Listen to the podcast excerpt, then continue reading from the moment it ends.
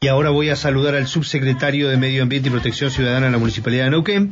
Se cumple el primer año, no, se cumple un año del primer operativo del Colemia Federal. Así que, Francisco Bagio, muy buenos días, un gusto saludarlo. Muy buenos días, ¿cómo están ustedes? Bien. Buen día. Bien, muy bien. Eh, bueno, se cumple el primer aniversario del operativo del Colemia Federal que se realiza eh, se realiza en todo el país y este se desarrollaron aquí en Neuquén durante el fin de semana nos gustaría un poco compartir con la audiencia eh, cómo, es la iniciativa y este, cómo funcionó. La verdad que muy bien, las jornadas nacionales de alcoholemia comprenden operativos hechos en forma simultánea en todas las ciudades capitales del país.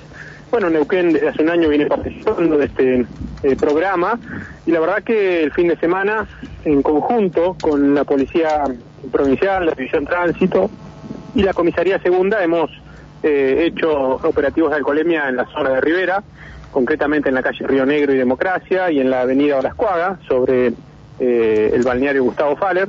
Y bueno, la tendencia eh, verdaderamente es que se mantienen los números altos de alcohol positivo en sangre, ¿no? Digo, las personas que deciden tomar alcohol y conducir, obviamente que es algo que está prohibido y contraindicado en la normativa municipal, y que nosotros, bueno, somos muy severos y estrictos al momento de controlarlo.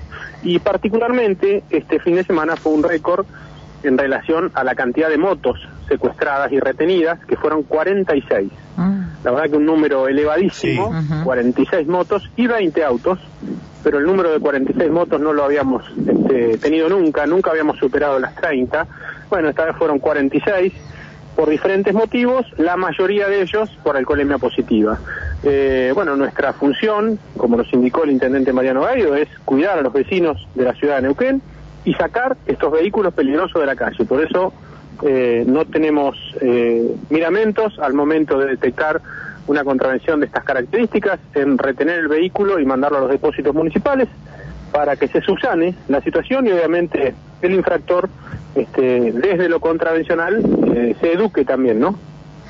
Muy bien, muy bien. Eh, pero parece que la gente no aprende, ¿no? Es difícil, es una tarea constante la que se realiza y constante y consecuente porque este, permanentemente lo están haciendo y sigue habiendo infractores, sigue habiendo infractores eh, en muchas cosas, ¿no? Desde no llevar seguro, conducir alcoholizados, eh, es un riesgo muy grande lo de la gente en moto, no solamente el moto, ¿no? De la gente conduciendo en ese estado.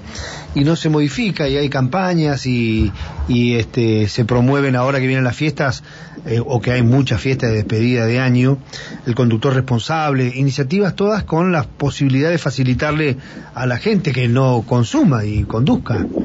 Pero no. Sí, por supuesto. Nosotros eh, llevamos adelante todas estas metodologías transversales de difusión de sensibilización acerca de la problemática de tomar alcohol y conducir a la vez.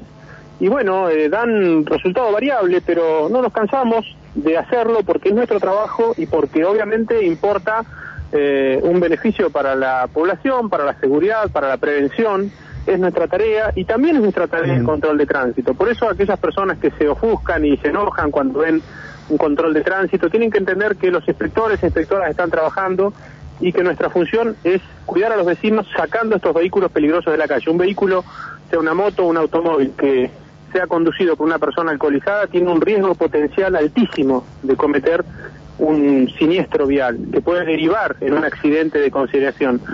Entonces, eh, esa es la política municipal y bueno, vamos a, llevarla adelante, eh, cueste lo que cueste. Es así y lo tenemos que entender. Somos todos usuarios de la vía pública, somos todos quienes hacemos el tránsito urbano y tenemos que ser empáticos con ello y tenemos que ser eh, conscientes del peligro que podemos ocasionar. Bien, subsecretario, muchas gracias, ha sido muy amable.